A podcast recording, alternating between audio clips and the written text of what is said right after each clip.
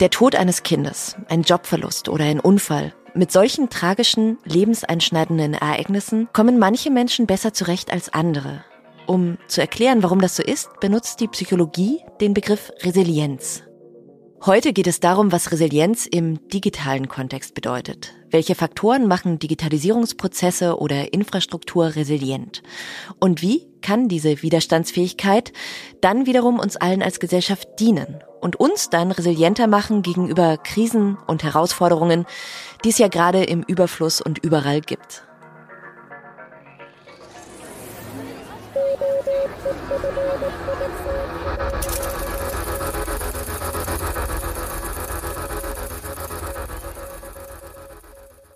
Herzlich willkommen beim ÖFIT-Podcast Restart Digital, eine Produktion des Fraunhofer Instituts für offene Kommunikationssysteme. Ich bin Franziska Walser und ich habe für dieses Thema Unterstützung von meinen beiden Co-Hosts. Bei mir im Studio gegenüber Caroline Krenn.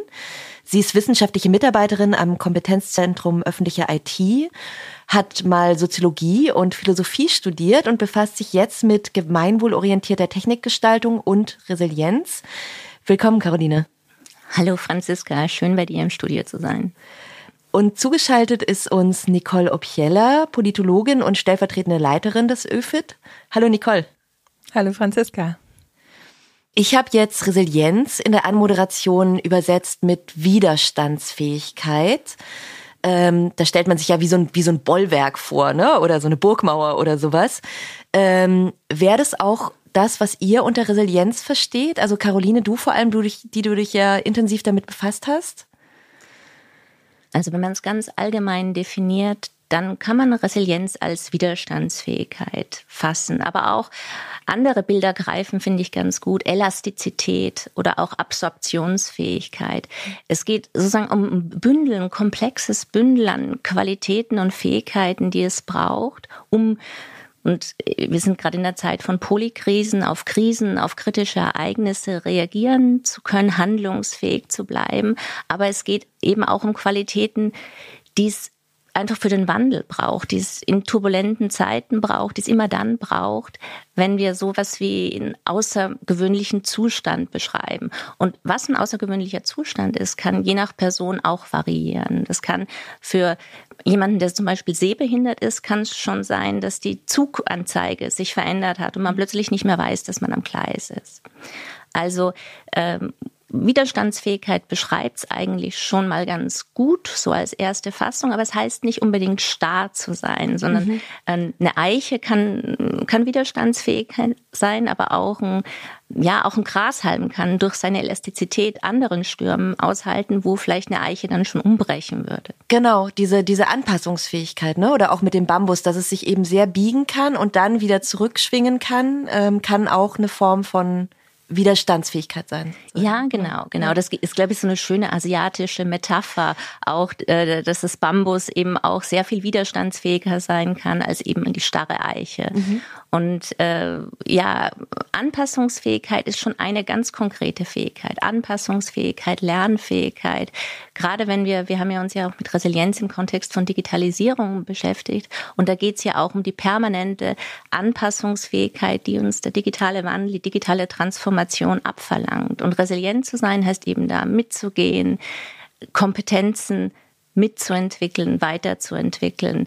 Aber eben nicht nur das Individuum, sondern auch die Organisation, auch die Verwaltung und eigentlich als Gesellschaft, als Ganzes, so diesen mit dem Wandel zu gehen und im Wandel handlungsfähig zu bleiben. Wie geht's dir, Nicole? Jetzt, wir sind schon sehr ins Philosophieren gekommen. Es gefällt mir sehr. ähm, ist das ähm, ein Begriff, mit dem du viel anfangen kannst? Resilienz im Zusammenhang mit Digitalisierung vielleicht auch? Ich glaube, dass es gerade im Moment in aller Munde wegen der Krisen, aber natürlich auch ähm, ist es ja schon länger im Gespräch, dass Digitalisierung, Digitalität auch in sich resilient sein muss. Mhm. Da hat man vielleicht direkt immer das Bild vor sich von Hackerangriffen. Das bedingt auch ganz viele andere Dinge, die von der Digitalisierung, also dem Prozess selbst, etwas irgendwie ins Digitale zu bringen, übergeht. Natürlich auch über den Betrieb ähm, digitaler Infrastrukturen beispielsweise. Also das ist ein Begriff, der für die Digitalisierung schon sehr lange diskutiert wird und aktuell denke ich auch immer mehr diskutiert wird, wie kann denn Digitalisierung, Digitalität, aber auch angesichts der vielen Krisen weltweit dazu beitragen, dass die Gesellschaft auch resilienter wird und auch das Individuum, das ist ein Aspekt, den, und Organisation, das sind Aspekte, die wir auch gerne beleuchten wollen. Mhm. Und ähm, wir haben jetzt über Anpassung schon viel gesprochen, äh, aber wir sehen Resilienz wirklich als ganz vielschichtig. Da kann es im ersten Schritt vielleicht auch darum gehen, Risiken, die schon absehbar sind, zu vermeiden oder eben nach einem Cyberangriff vielleicht Systeme wiederherstellen zu können. Aber Anpassung ist natürlich in, in einer Zeit, die von vielen Krisen geprägt ist, wo man vielleicht sagt, ja, was ist denn der Normalzustand? Gibt es denn einen kritischen Ausnahmezustand und einen Normalzustand? Sind wir nicht eigentlich permanent im kritischen Ausnahmezustand? Natürlich eine ganz wesentliche Fähigkeit, die immer mehr an Wichtigkeit dazugewinnt. Ja, das ist nochmal ein, ein schöner Aspekt von Resilienz, den wir noch nicht hatten, ne? Dieses, dieses Vorsorgeelement, also dieses auch gewappnet sein auf eine Art. Ne? Das gehört auch dazu, Caroline. Ja, absolut. Also vorausschauend, antizipierend. Nicole hat ja schon das Risikomanagement, also erwartbare Risiken im Blick haben. Das ist ein ganz, ganz zentraler Aspekt, der aber natürlich ganz komplex, erstmal einfach klingt, aber unheimlich komplex mhm. ist in der Umsetzung, gerade in großen Organisationen, in Verwaltungen, wo sehr viele äh, Aspekte, Elemente und Komponenten ineinander greifen müssen, um zu laufen. Und äh, ich glaube, so eine, so eine grundlegende Spannung, wenn man sich mit Digitalisierung beschäftigt, ist ja und, und vor allem auch äh, Digitalisierung im Kontext der Resilienz ist dieses Ineinandergreifen. Also man braucht systematische Routinen, Sicherheitsroutinen, um bestimmte Gefährdungsszenarien im Blick zu haben und sich schrittweise darauf vorzubereiten und Checklisten, wo man sozusagen Erwartbares im Blick hat. Und diese Routinen helfen auf jeden Fall den einzelnen Mitarbeitern, klare Rollenzuteilung, klare Aufgabenzuteilung, zu wissen, was sie in bestimmten Situationen zu tun haben, wie sie darauf reagieren können.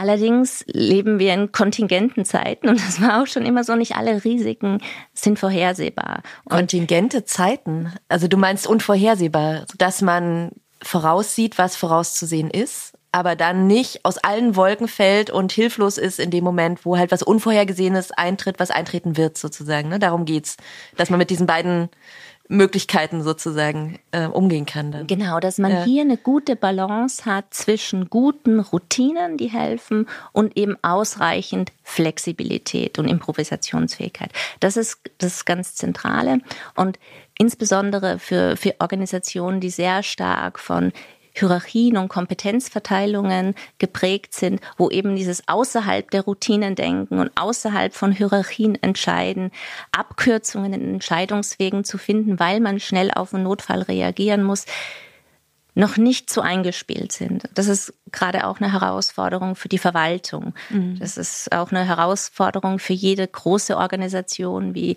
Universitäten, äh, wie Forschungseinrichtungen zählen, wird uns da auch dazu zählen.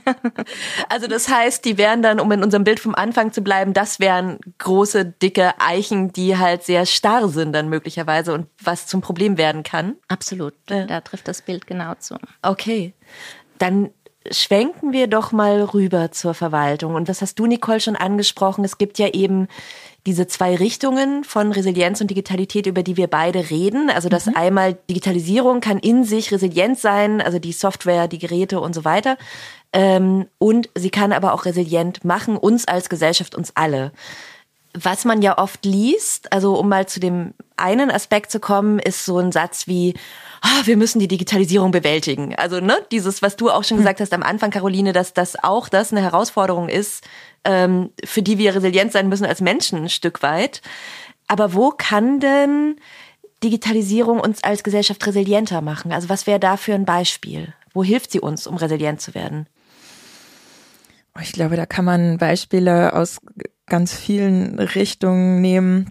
Wenn wir an die Pandemie, die haben wir ja schon angesprochen, denken und dann vielleicht an die Corona-Warn-App, die geholfen hat, für sich selbst nachzuvollziehen, war ich vielleicht Risiken ausgesetzt, wie kann ich mich verhalten? Ähm, und da also auf der individuellen Ebene die Resilienz vielleicht erhöht hat, aber in dem Umfang, wie sie eingesetzt wurde, natürlich auch dazu beigetragen hat, die Gesellschaft resilienter zu machen, Risikokontakte schneller zu offenbaren, das äh, Infektionsgeschehen besser nachvollziehen zu können und vielleicht dann auch genau Erkrankungen schneller zu erkennen und die Pandemie insgesamt stärker einzudämmen, als es ohne diese App, und das ist ja eine ganz einfache Anwendung eigentlich, möglich gewesen wäre. Also das nur ein ganz kleines Beispiel. Aber wenn wir ähm, an große Krisen denken, Klimawandel, wo immer mehr Naturkatastrophen auf uns zukommen, da kann Digitalisierung an ganz vielen Stellen unterstützen.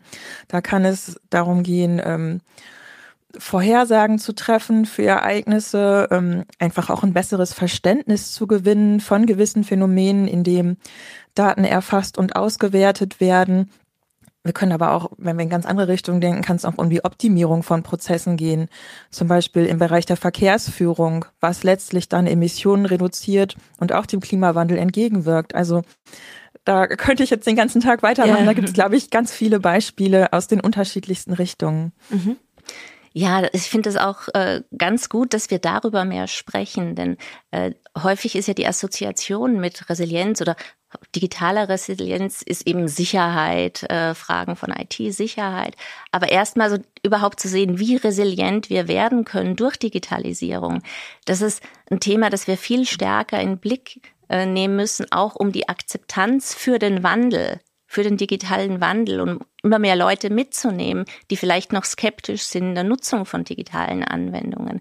Und du hast die ganz wichtige Themen schon genannt, Klimawandel, Mobilität, aber auch, äh, wie man eben auf so unerwartbare Ereignisse wie die Pandemie schnell äh, reagieren kann und abfedern kann, Schlimmeres abfedern kann. Stellen wir uns nur mal vor, das Schulsystem hätte wirklich für Jahre geschlossen werden müssen. Wir hätten so viele Kinder verloren. Einfach, dass man so doch relativ unbürokratisch plötzlich in den digitalen Raum wechseln konnte und digitaler Unterricht möglich war, war einfach großartig. Dass plötzlich Ämter ihre, ihre Bedenken gelöst haben, Leistungen auch über einen Online-Kontakt verfügbar zu machen, also dass da wirklich sehr schnell reagiert wurde, zeigt die Re Resilienzleistungen äh, der, der, der, oder überhaupt die Resilienz der Digitalisierung.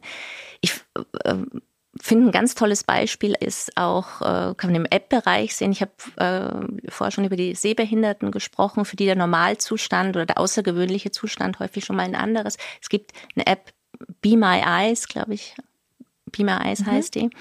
Und die ermöglicht über eine digitale Plattform, auf die sich Sehbehinderte Zugang verschaffen können, wenn die in einem Laden sind, wenn die nicht sehen, was auf der Verpackung steht, das Ablaufdatum, wenn die die Kleidergröße nicht sehen, wenn sie nicht sehen äh, am Schalter, wie sich die Anzeige verändert hat, können die auf dieser Plattform eine Gruppe von Freiwilligen erreichen, die die Videoschaltung freischalten und die lesen ihnen das dann vor. Und also man hat sozusagen über so einen Crowdsource hat man Zugang zu einer Plattform von freiwilligen Helfern, die global verfügbar sind. Das ist einfach eine unglaubliche äh, ein unglaublicher Mehrwert für eine Gruppe, die ohnehin schon äh, benachteiligt ist. Und das wäre ohne Digitalisierung nicht möglich. Und es ist halt der Zugang, das ist halt so geringe Zugangshürden. Also da gibt's einfach eine unheimliche Fülle an, an, äh, an Mehrwerten, die man über die man mehr sprechen sollte. Okay, also mö äh, möglich ist es, es ist, es ist hilfreich, es macht resilienter, so viel können wir jetzt mal festhalten. Ähm, jetzt würde ich sagen, dass die wenigsten Digitalisierungsprojekte mit dem gezielten Vorsatz beginnen, wir wollen was für die Resilienz tun, sondern wenn ich ein Unternehmen bin, ich will vielleicht den, den Umsatz steigern oder ich bin eine Behörde, ich muss eine rechtliche Regelung umsetzen. Ähm, da wäre ja dann die Resilienz eher wie so ein Beifang sozusagen. Ne? Aber würdet ihr dafür plädieren, dass wenn ich ein Projekt aufsetze, dass ich dann bewusst die Resilienz im Blick habe und auch schon als Zielvorgabe quasi mitdefiniere? Das ist ein interessanter Vorschlag. Also ich glaube, man muss hier stark trennen zwischen Privatwirtschaft und öffentlichem mhm. Sektor. Der öffentliche Sektor hat klar die Ausrichtung an der Gemeinwohlorientierung. Und da würde ich das auf, auf jeden Fall dafür plädieren. Das passiert ja auch zunehmend. wenn man sich beispielsweise eine Reihe von Modellprojekten, digitale Förderprojekte anschaut, also alle Smart City Projekte, die gerade äh, am Weg sind, haben ganz zentral auch diesen Fokus für den Bürger da zu sein, den Nutzen für den Bürger zu erhöhen, Bürgernähe von Verwaltungsdienstleistungen beispielsweise zu erhöhen, aber auch eben Städte so zu gestalten, dass die Datennutzung ähm, die Daseinsvorsorge auf Dauer stellt, Infrastrukturen auf Dauer stellt, effizienter macht, klimaresilienter macht. Also das, das sind ja bereits schon ganz zentrale Konzepte in der digitalen Transformation im öffentlichen Raum. Die Privatwirtschaft hat dann nochmal einen anderen Zugang, äh, aber auch da sind es zunehmend natürlich auch Konzepte, die auch als Selling Point äh, mhm. damit die Bürger erreichen auch Produkte verkaufen sich einfach besser, wenn sie gebrauchstauglich sind.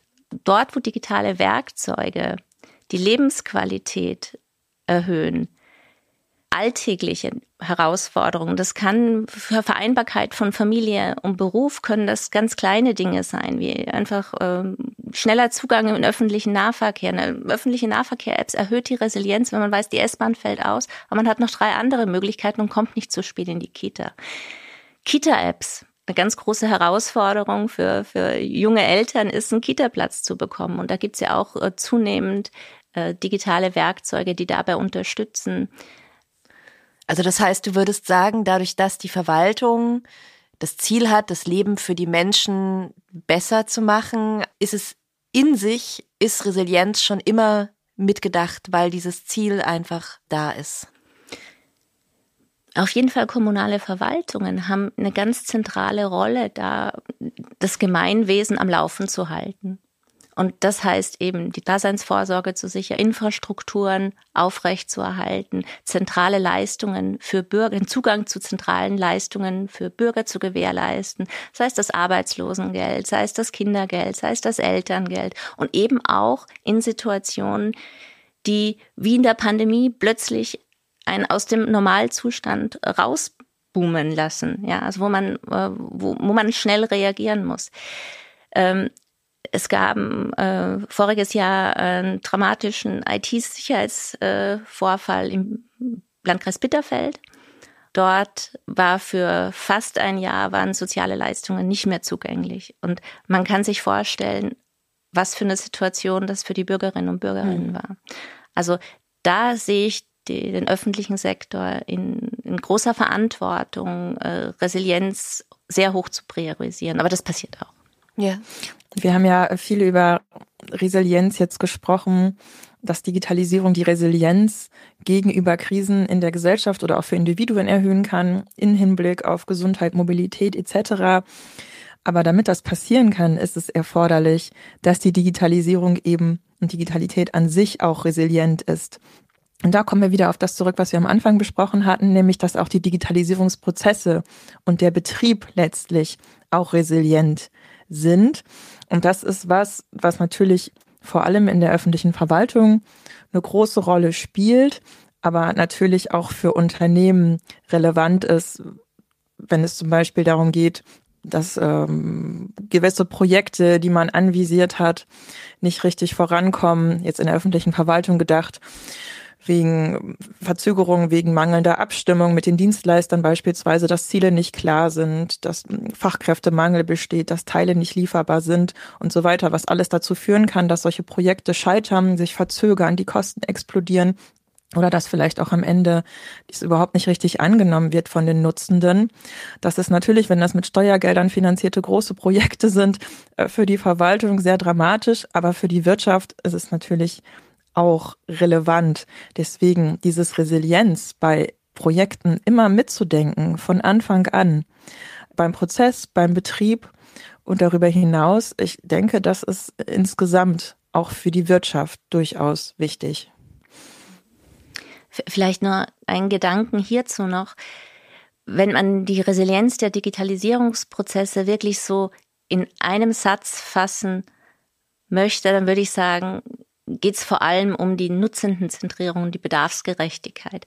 Also dass das, was an digitalen Tools und Diensten entwickelt wird, tatsächlich die Bedürfnisse, die Bedarfe erfüllt, die es braucht. Nur dann kann das Werkzeug auch das leisten, was es verspricht. Und äh, um das zu gewährleisten, muss dieser Prozess einfach äh, Feedback Loops, also Feedback Loops sind so eine ganz zentrale Qualität von resilienten Systemen. Es braucht halt viel Ressourcen. Und das ist, glaube ich, noch so ein grundlegendes zweites Dilemma, eine zweite Spannung, die man findet. Resilienz oder um äh, resilient zu sein, muss man sehr viel Ressourcen einplanen schon im Voraus. Man wird nicht erst resilient in wie, dem Moment, wie ein Puffer wo, sozusagen. Genau, ne? im Prinzip. Genau. Ja. ja, man wird nicht erst resilient in dem Moment, wo die Krise eintritt, sondern das ist etwas, was man schon, man hat schon in Resilienz investiert im Voraus. Mhm. Und gerade wenn man zum Beispiel im Kontext der IT-Sicherheit denkt, im besten Fall muss man diese Werkzeuge und diese Fähigkeiten gar nicht einsetzen, weil der Fall gar nicht eintritt. Das ist dann so ein Präventionsdilemma, weil dann die Ressourcen sozusagen. Denkt äh, man, ist überflüssig, kann genau. weg, ne? Also zum Beispiel jetzt sehr, sehr simpel wäre aber halt wie so ein Notstromaggregat zum Beispiel, ne? Im Idealfall Exakt. fällt der Strom nicht aus. Ja.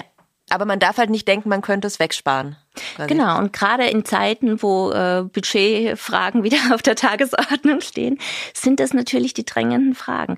Wenn Kommunen äh, überlegen müssen, sollen sie jetzt nochmal ein paar hunderttausend in äh, neue IT-Mitarbeiter investieren oder IT-Sicherheitssysteme und ist doch gut gegangen die letzten 20 Jahre. Und jetzt müssen wir aber noch diese nächste Kita, äh, da wollen wir die Budgets nicht kürzen, das äh, kostet uns vielleicht Wählerstimmen in der nächsten Wahlperiode dann sind die Kräfte, die auf so einen Entscheidungsprozess wirken, fatal, weil äh, vielleicht hat man die Krise und das äh, vermeiden können oder ist man nicht gehackt worden in den letzten 20 Jahren, weil man so viel investiert hat in ein resilientes System. Und äh, ja, ich glaube, dieses Präventionsdilemma, das ist ein ganz zentrales Problem im, im Kontext von Resilienz. Ähm, weiß man denn, was das, was das in Bitterfeld war eigentlich? Also kann man dieses, ne, was du gesagt hast, Caroline, dass, dass die sozialen Leistungen nicht mehr, war das ein, war das ein Hackerangriff? Genau, es war so ein Ransomware-Angriff, der, okay. also irgendjemand hat einen Anhang falsch geöffnet und das ganze System wurde verschlüsselt und hat sich in Windeseile ausgebreitet in alle Systeme. Es gab keine Backups. Und äh, ich glaube, im Server gab es äh, auch ein, ja, äh, es, es, gab, es gab ein Konglomerat von, von, von Problemen und Dingen, die schiefgelaufen sind. Und das war natürlich äh, the worst case, der da zu beobachten war. Okay, ja, das wollte ich nur noch mal wissen, weil wir jetzt gerade gesagt haben, ne, dieses ist noch immer gut gegangen, geht bestimmt auch weiter gut. Und was es dann war im Fall von Bitterfeld, dass es eben nicht mehr gut gegangen worden ist. Also ich wollte noch ergänzen, das eine sind natürlich die Ressourcen. Wenn wir sagen, wir wollen Resilienz haben, wir wollen in Resilienz investieren, natürlich, dann ist das irgendwie auch ein, ein Kostenfaktor, da müssen die Ressourcen zur Verfügung gestellt werden. Aber der andere wichtige Faktor, der das ergänzt, das ist eigentlich die Kultur, die Organisationskultur, wenn wir jetzt bei der Verwaltung bleiben dass man offen mit Fehlern beispielsweise umgehen kann, dass man äh, Möglichkeit hat, kreativ auch auf, auf Herausforderungen zu reagieren, dass, dass man ein gutes organisationales Wissensmanagement hat. Wie ist das vielleicht bei vorherigen Digitalisierungsprojekten schon gelaufen und gab es da schon Krisen, auf die wir vielleicht dann auch schon vorbereitet sein könnten? Und ja, dass man Netzwerke bildet, dass man sich austauscht, ähm, über Hierarchien hinweg, aber auch eben mit der Zivilgesellschaft beispielsweise, mit Expertinnen und Experten. Also, dass man auch, dass man so eine Offenheit hat und dieses Bewusstsein hat, da werden Krisen kommen, nicht da können, sondern da werden Krisen kommen. Wir wissen nicht wann, wir wissen nicht wie. Äh, und darauf müssen wir vorbereitet sein. Das ist, das ist nicht dramatisch. Man muss nur Strategien haben, wie man damit umgehen kann. Gesagt, Offenheit, Fehlerkultur, das sind eben diese, diese organisationalen Aspekte, müssen eben die Ressourcen ergänzen, damit beides auf Resilienz einzahlen kann. Ja, ganz, ganz ein wichtiger Punkt.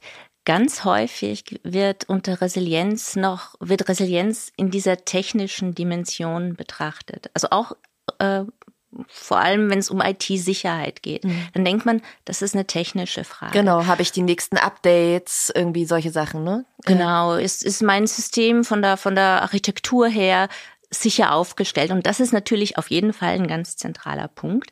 Aber auch im Kontext der IT-Sicherheit geht es ganz massiv um organisatorische Fragen. Wir hatten gerade diese Woche einen Workshop mit Vertretern aus verschiedenen Aufgabenbereichen von Kommunen und da ging es darum, wie man Kommunen resilient in die digitale Verwaltungstransformation bringt. Und für diesen Wissenstransfer, für dieses Wissensmanagement braucht es halt ein gewisses Zusammenspiel verschiedenster Aufgabenbereiche. Aber so ist das häufig organisational noch nicht gedacht. Und dann muss man sich vorstellen, Kommunen sind auch unterschiedlich aufgestellt. Einige Kommunen, also größere Städte, haben natürlich auch, um verschiedene Rollen und Aufgaben zu besetzen, einzelne Mitarbeiter. Aber in kleineren Kommunen sind die Aufgaben auf eine Person hin zusammengestückt. Und das dann, dann ist wieder eine Ressourcenfrage natürlich. Aber dieses Zusammenspiel ist häufig auch noch nicht wirklich gut durchdacht. Das sind die Verwaltungsspitzen auch in der Pflicht, hier die Verantwortung zu übernehmen, weil die Verantwortung häufig auf die IT ausgelagert wird. Es, es herrscht so, ein, so, eine Idee vor, die Technik wird es schon richten.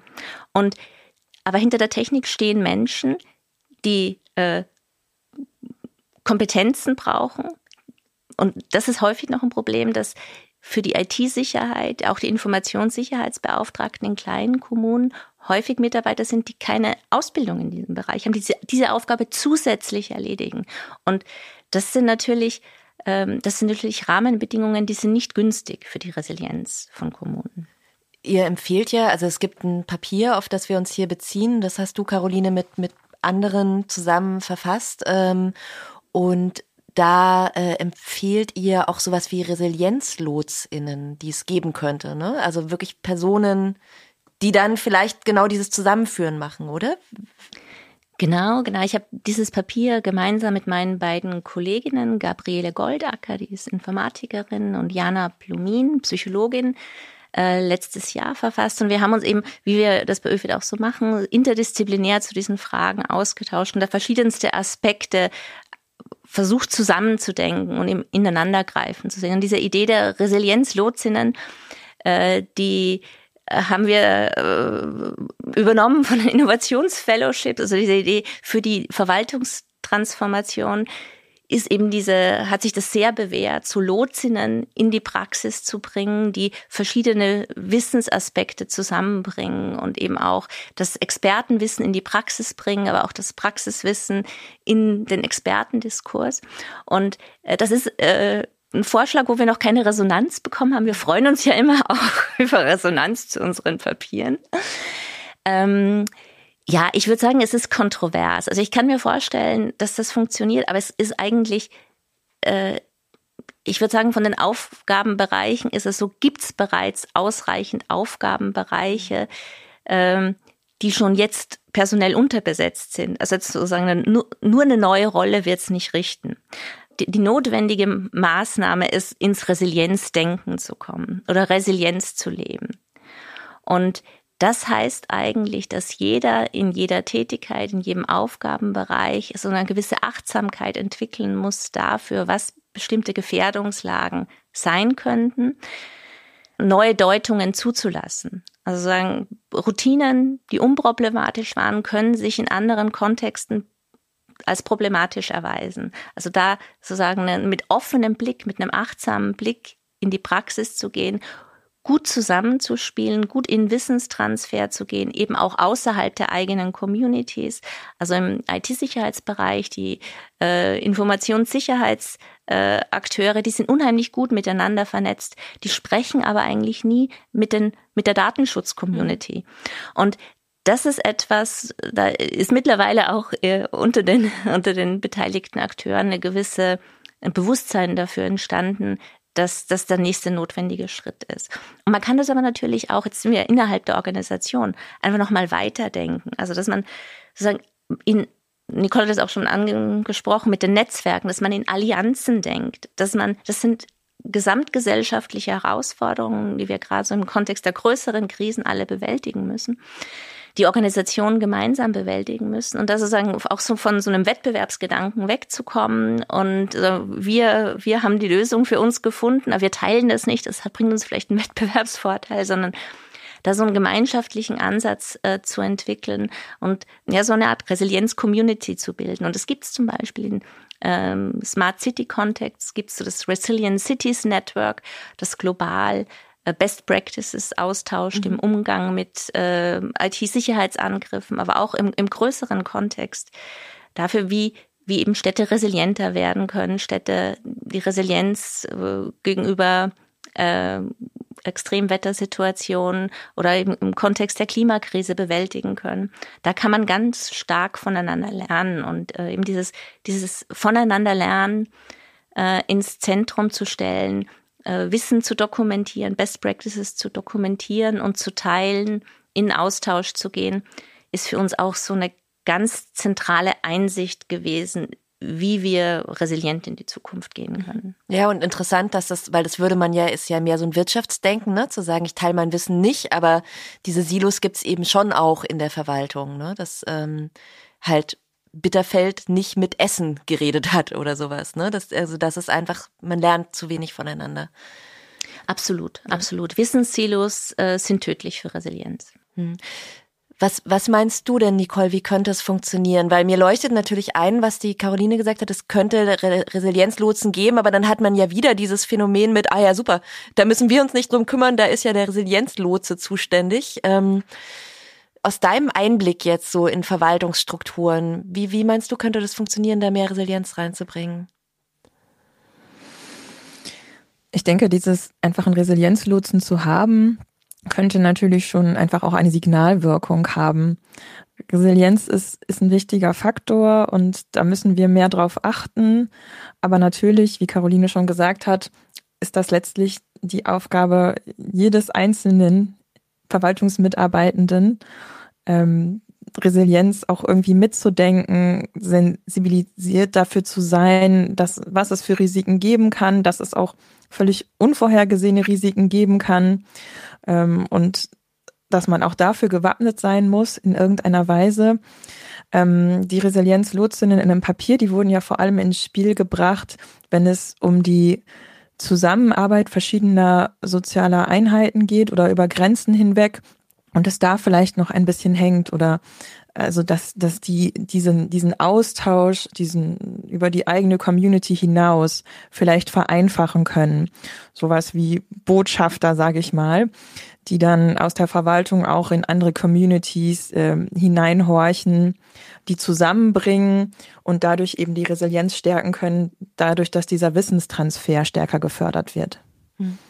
Es ist ja, das haben wir noch gar nicht erwähnt, aber in dem, in dem Papier, ähm, Caroline, was du mitverfasst hast, ihr habt ja so ein Bild aus der Architektur, ne? Es ist ja so ein Drei-Säulen-Modell, sieht ein bisschen aus wie das Brandenburger Tor, aber mit, mit drei genau. Säulen und das Dach drüber ist sozusagen die Resilienz und die steht eben auf drei Pfeilern und einer davon ist dieser, dieser sehr naheliegende. Also wir müssen unsere sicher sein gegen Hackerangriffe, wir müssen auch bei Stromausfall funktionieren und sowas, ne? Diese ganze technische Komponente und dann ist die zweite Säule, wäre das, ich glaube, was du jetzt gerade gemeint hast, Nicole, diese Digitalisierungsprozesse, ne? Also da, wo eben die Menschen ähm, was tun miteinander, äh, vielleicht in ungewohnten Konstellationen.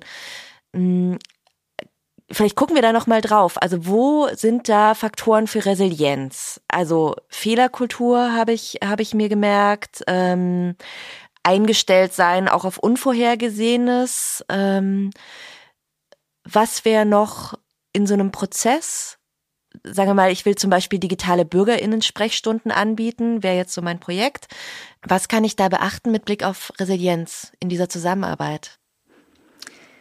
Ich verstehe dich jetzt so, dass es, dass wir uns angucken, wie wir diesen so einen Digitalisierungsprozess, der bürgernah aufgestellt sein möchte, resilient aufsetzen. Den Prozess in sich, genau. Ja. ja. Also ich würde da ganz stark die Nutzendenzentrierung in Blick nehmen. Also gerade um alles, wo es um den Dialog Verwaltung Bürger geht, geht es natürlich auch um Fragen von Inklusion und Teilhabe, was auch eigentlich eine dritte, eine, unter unserer dritten Säule mhm. äh, thematisiert wird, aber vielleicht kommen wir dazu ja noch. Also das heißt sozusagen Interfaces so zu gestalten, dass sie eben auch mit Einschränkungen zugänglich sind, dass sie übersichtlich sind. Und das braucht eben diese Feedback-Loops. Also wirklich äh, relativ früh auch im Gestaltungsprozess sich eine Rückmeldung zu holen, funktioniert das. Und ähm, mittlerweile gibt es dafür auch Standards. Also Standards sind generell auch im Kontext von Resilienz immer etwas, worauf man muss nicht alles, muss das Rad nicht immer neu mhm. erfinden. Es gibt ganz viel so Referenzarchitekturen oder Standards, an denen man sich orientieren kann und eben auch für Nutzerzentrierung. Das ist ein ganz, ganz zentraler Punkt. Mhm. Und äh, genau, wir haben vorher über die Ressourcen gesprochen. Also Digitalisierungsprozesse resilient zu machen, heißt vor allem am Anfang eines Prozesses relativ genau zu gucken, was man braucht. Und da geht's noch nicht um Hardware. Das ist noch nichts Greifbares, noch nichts Materielles. Und da werden die Projektpartner häufig ein bisschen nervös, wenn man sehr lange braucht und sehr viele Ressourcen in etwas steckt, was noch nicht anfassbar ist. Aber die Erfahrung aus der Praxis zeigt, dass einfach in diesem Beginn vom Digitalisierungsprozessen so eine ganz zentrale Schere auch gelegt wird, ob es in die richtige Richtung geht und eben ob äh, Ressourcen, die man reingesteckt hat, nicht irgendwie dann kostspielig verloren gehen, weil niemand diese, dieses digitale Tool nutzt. Genau, ich, ich würde gerne auch auf diese dritte Säule zu sprechen kommen. Ja. Genau. Ja. Aber vielleicht, Nicole, willst du noch was zu der zweiten Säule sagen, also zu den Prozessen? Weil das leuchtet mir total ein, äh, Caroline, was du sagst. Also dieses, ich weiß nicht, wenn man jetzt im Baumbild bleiben würde, das wären ja die Wurzeln sozusagen, ne? Da, wo ich, wo ich ein Projekt einfach ordentlich aufsetze, ähm, mit, mit den nötigen Kapazitäten auch personell, ähm, bevor ich dann in die eigentliche Umsetzung gehe. Ne? Also dass das, das einfach so eine wichtige Phase ist, auf die man im, im Sinne der Resilienz einfach viel Fokus legen muss. Ja, genau, auch auf das, das das, was am Ende als Werkzeug rauskommt, auch genutzt und akzeptiert wird. Mhm. Also wenn man zum Beispiel sich im Kontext der Verwaltungsdigitalisierung anguckt, dass letztlich die Digitalisierung vieler Prozesse nicht zur Medienbruchfreiheit geführt hat. Also medienbruchfreie Digitalisierung. Digitalisierung heißt nicht einfach einen analogen Prozess eins zu eins ins Digitale zu denken, sondern digital neu zu denken.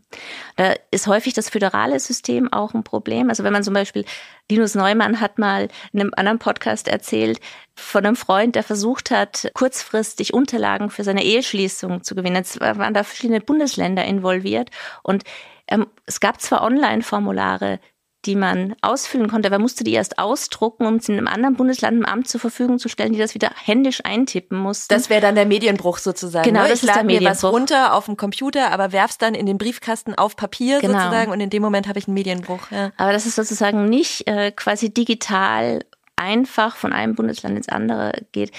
Da steht doch auch der, äh, der Sachbearbeiter davor und fragt sich, vereinfacht dieser digitale Prozess meinen Aufgabenbereich? Also Digitalisierung ist dann resilient, wenn auch der Mitarbeiter, nicht nur der Bürger, auch der Mitarbeiter seine Arbeit vereinfacht sieht. Mhm. Also wenn er eine, eine Unterstütz sie als Unterstützung in seinem Arbeitsprozess versteht und das bedeutet eben auch Medienbruchfreiheit. Ja, und das bedingt auch, dass die Mitarbeitenden nicht nur die Bürgerinnen und Bürger, sondern auch die Mitarbeitenden mitgenommen werden im Prozess, dass auch die beteiligt werden, dass auch die ausreichend geschult werden und dass auch für die dass dieses, was hat mir gerade Bürgerbeteiligungstool, eine, eine Usability hat, einen praktischen Nutzen für ihre Arbeit. Also das muss man auch immer aus, aus eigentlich aus beiden Sichten sehen, aus Bürgersicht und aus Mitarbeitendensicht. Und häufig ist das Bild dann da doch ein bisschen schief, wenn man sich, ja, das, wir haben es ja im Beispiel gerade gehört. Mhm. Ja. Ähm, und dann gibt's eben die dritte Säule, die eigentlich eine, eine gesamtgesellschaftliche Säule ist, würde ich jetzt mal sagen. Also da geht's ja darum, wo hat Digitalisierung auch das Potenzial, unresilient zu machen, ne? Also Krisen und Herausforderungen mit sich zu bringen. Also ich habe mir ein Beispiel, zum Beispiel, was bei mir hängen geblieben ist, ist sowas wie Hate Speech oder Fake News, also Dinge, die dann aus der Digitalität kommen und Gesellschaften auch destabilisieren können, weniger resilient machen können, ne? Absolut. Und das ist eine Säule, die im Kontext von Resilienz eigentlich ganz wenig thematisiert wird. Digitalisierung kann eben unterstützen, aber es ist wie jedes Werkzeug, kann es auch für andere Dinge eingesetzt werden. Eben äh, Hate Speech, also hast du schon genannt, einfach um Menschen in Bedrängnis zu bringen, Menschen zu beleidigen. Ja, das ist ähm, aktuell gerade in, in Zeiten, wo es sehr viel polarisierte Konflikte gibt, natürlich ein ganz zentrales Problem. Desinformation ist ganz ein zentrales anderes Problem. Ja, ich glaube, es gab, war das nicht gerade vor zehn Tagen, wo äh, KI-basiert eine Tages ein Tagesschaubeitrag gefaked wurde, der in den sozialen Medien kursiert ist. Und äh, das verunsichert mhm. die Gemeinschaft, das verunsichert äh, die Bürgerinnen und Bürger.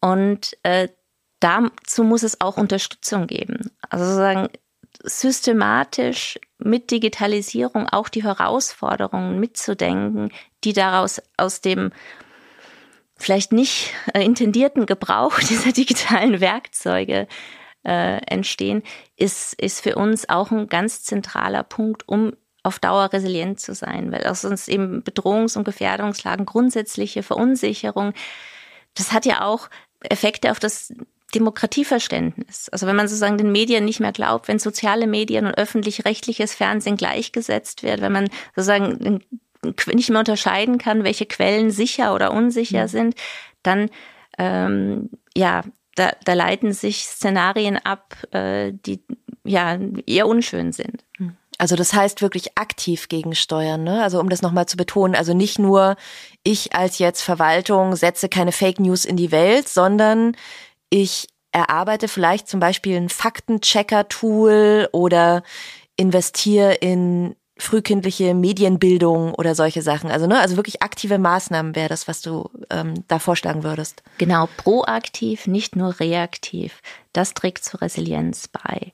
Und da hat natürlich auch äh, der öffentliche Sektor wieder ganz eine enorme Verantwortung, die Unterstützungsleistungen bereitzustellen, um Bürgerinnen und Bürger mitzunehmen. Also du hast schon ganz äh, ganz zentrale Thema digitale Kompetenzen.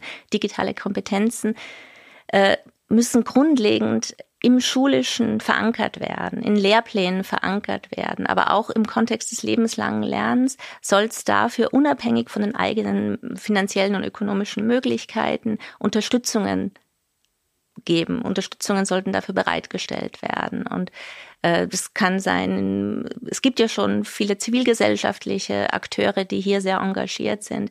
Aber das lässt sich auch wunderbar andocken in, an Volkshochschulen, in Bibliotheken, in, in Vereinen, anderen privaten karitativen Einrichtungen, die hier unterstützen.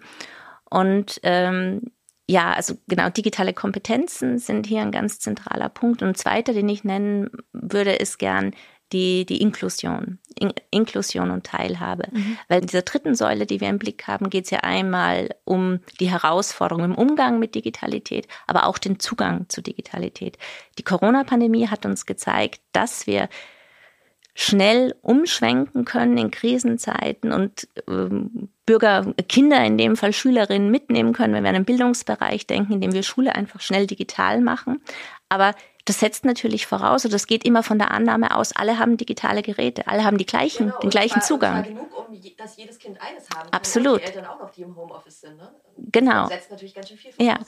Da, das stehen viele Annahmen dahinter und da ist der öffentliche Sektor auch gefragt, die bestehenden Ungleichheiten abzufedern und ähm, von der Schule Geräte zur Verfügung zu stellen oder eben für, für bestimmte Gruppen äh, Unterstützungsleistungen hierfür äh, leicht absetzbar zu machen oder andere Zugänge zu, herzustellen. Also das sind für uns zwei so Facetten, die die Herausforderungen im digitalen Kontext äh, im Blick haben. Und äh, da ist eben auch eine Sensibilisierung für mehr Resilienz für uns eine, yeah. ganz wichtig gewesen. Also ich habe das Gefühl, das ist ein Aspekt, der häufig diskutiert wird, aber nicht in diesem Gesamtgebäude betrachtet wird. Und ähm, du hast ja vorher die, diese, diese, dieses Bild vom Gebäude gebracht. Ich finde es wunderbar, weil es zeigt, wir, das ein Dach, das ist ja etwas, was uns schützt, das vor Regen, vor Wetter, vor Sonne, ja. Und Digitalisierung kann so ein schützendes Dach sein, uns wirklich in den Herausforderungen der Zukunft zu stellen. Aber eben nur dann, wenn wir die Voraussetzungen dafür im Blick haben, wenn wir resilient digitalisieren, wenn wir unsere IT sicher, zuverlässig und vertrauenswürdig aufstellen und wenn wir auch die Herausforderungen der Digitalität unterstützen.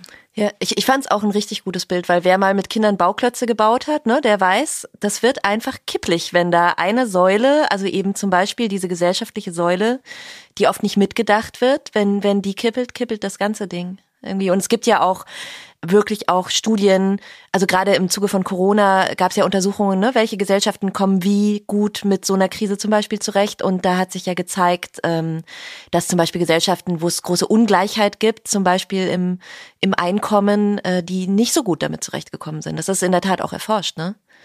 Ja. Nicole, wie empfindest du das? Wird diese, also diese dritte Säule, diese gesellschaftliche Säule, dass die auch wirklich in der Verantwortung gesehen wird? Ne? Wir müssen aktiv dagegen angehen, zum Beispiel gegen Fake News. Erlebst du das auch so, dass die oft gar nicht so mitgedacht wird? Also und immer eher gedacht wird, oh, wie kriegen wir unsere Rechenzentren äh, sicher vor Hackern und das andere eben nicht? Also ich denke, was wir beobachten können, ist, dass bei dieser dritten Säule vieles von der Zivilgesellschaft ausgeht. Also wenn es darum geht, beispielsweise Faktenchecker zu entwickeln, Desinformation aufzudecken, vielleicht auch Unterstützungsangebote bereitzustellen für Betroffene von äh, Hate Speech, von Cybermobbing etc. Und Zivilgesellschaft ist natürlich getragen, auch viel von, von Ehrenamt vielleicht. Also da sind Menschen, die da ihre Freizeit auch investieren, weil es ihnen eine Herzensangelegenheit ist. Und da wäre es natürlich schon auch wünschenswert, wenn auch da Politik und Verwaltung sich vielleicht mehr in der Verantwortung sehen würden und die zivilgesellschaftlichen Initiativen jetzt nicht einfach doppelt und sagt, wir machen jetzt auch so ein Angebot, das, das braucht es dann nicht, aber in anderer Weise unterstützen würde. Mhm. Und ähm, was wir für diese dritte Säule, das haben wir jetzt vielleicht noch nicht so angesprochen, auch sehen, ist, dass es einfach auch einen gesamtgesellschaftlichen Diskurs darüber braucht. Wie gehen wir mit Digitalisierung um? Ähm, gibt es Gruppen, die davon vielleicht auch negativ betroffen sind? Wie kann man dem entgegenwirken? Was macht Digitalisierung mit uns auch als Mensch? Und inwieweit wollen wir das nutzen oder inwieweit kann man Risiken eindämmen? Ähm, wenn man beispielsweise über das autonome Fahren spricht, und dann ist das Auto tatsächlich schon fast autonom und ich muss fast gar nichts mehr machen und plötzlich muss ich aber doch eingreifen und ist das beispielsweise was, kann ich dann überhaupt so schnell von, ich kann hier meinen Film gucken, auf plötzlich muss ich in einer Gefahrensituation eingreifen, kann ich so schnell umswitchen? Also einfach, was macht die Digitalisierung auch mit uns als Mensch? Was, was verlangt sie von uns? Und wie wollen wir damit umgehen? Und wie wollen wir sie nutzen? Dass das einfach auch ein Diskurs ist, der natürlich ganz klar auch von, vom Staat ausgehen muss und getragen werden muss, weil da letztlich ja die Gesetze gemacht werden, die die Technik regulieren. Ja. Also genau dieses Digitalität, ne, im Prinzip, also diese Verbindung zwischen Mensch und Technik, die menschenzentrierte Technik, das wäre, das wäre es ja dann im Prinzip, ne, dass es das auch braucht. Weil ich, ich fand auch dieses Beispiel von dem autonomen Fahren, das ist ja auch aus diesem Papier, ähm, das fand ich auch ganz eindrücklich, weil man ja quasi die menschliche Psyche mit bedenken muss, ne? Dass dieses irgendwie mhm. klar, wenn ich nichts zu tun habe, dann schweife ich ab und bin nicht mehr konzentriert. Aber wenn ich nicht mehr konzentriert bin, kann ich genau diese Leistung, die von mir verlangt wird, nämlich dann sofort zur Stelle sein, wenn doch was einzugreifen wäre. Bei dem autonomen Fahren, die kann ich dann gar nicht leisten. Ne? Also da wird der Mensch in was reingedacht, sozusagen, was, was gar nicht seine, seine Art ist. Oder? Kann man das so sagen? Habe ich das richtig verstanden? Ja, ich denke, das hast du so richtig verstanden. Und ich denke, bei KI gibt es da ja auch noch viele andere Beispiele, wo wir dann sagen, okay, wir haben die Technik und das ist mhm. soweit möglich. Aber ist das überhaupt was, was wir als Gesellschaft wollen? Und was macht das vielleicht auch mit uns als Gesellschaft? Und wie wollen wir das dann regulieren? Automatisierung hat natürlich wahnsinnig viele Potenziale. Also dann, wenn es eben darum geht, äh, Daten schnell zusammenzuführen und schnell als Entscheidungsgrundlage zu dienen. Aber es ist nicht die Lösung, sondern die Lösung ist genau wie du sagst, es ist immer eine Interaktion zwischen Mensch und Maschine und bei der Gestaltung auch von autonomen Systemen muss das mitgedacht werden und auch sozusagen die das Menschzentrierte in der Gestaltung will ich hier wieder in den Vordergrund rücken. Also wirklich, was sind sozusagen die Fähigkeiten, auch dann schnell auf einen Informationsfluss zu reagieren, wenn man eigentlich mit den Gedanken ganz woanders war. Und die Bilder, die wir häufig in den Medien bekommen, haben mehr so, so was Solutionistisches. Also Technik ist die Lösung. Mhm.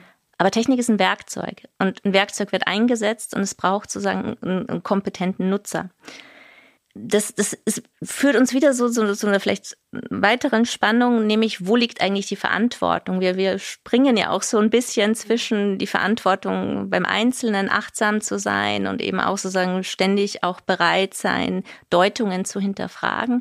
Aber es braucht hierfür einfach einen ganz klaren regulativen Rahmen, der das einhegt, weil äh, damit wir als äh, Gemeinwesen resilient sind, auch im digitalen, braucht es dieses Zusammenspiel. Es braucht einen sicheren regulativen Rahmen, in dem die einzelnen Akteure irgendwie ihre Aufgaben klar verteilt sind, ja, und auch sozusagen jeder auch achtsam reagieren kann, aber der geschützt ist.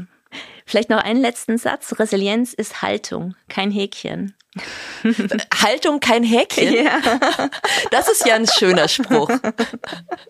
Haltung, kein Häkchen. Okay. Das war Restart Digital, der Podcast des Kompetenzzentrums öffentlicher IT. Vielen Dank an meine Gesprächspartnerinnen heute, Dr. Caroline Krenn und Nicole Opieller. Das Impulspapier zur Resilienz, über das wir hier gesprochen haben und auch weitere Publikationen zum Thema gibt's online unter öfit.de mit OE geschrieben. Wenn euch der Podcast gefallen hat, dann empfehlt uns weiter und falls ihr es noch nicht getan habt, dann abonniert uns kostenfrei auf Spotify, Apple Podcasts und vielen anderen Plattformen. Bis zur nächsten Folge. Ich bin Franziska Walser und sag Tschüss für heute.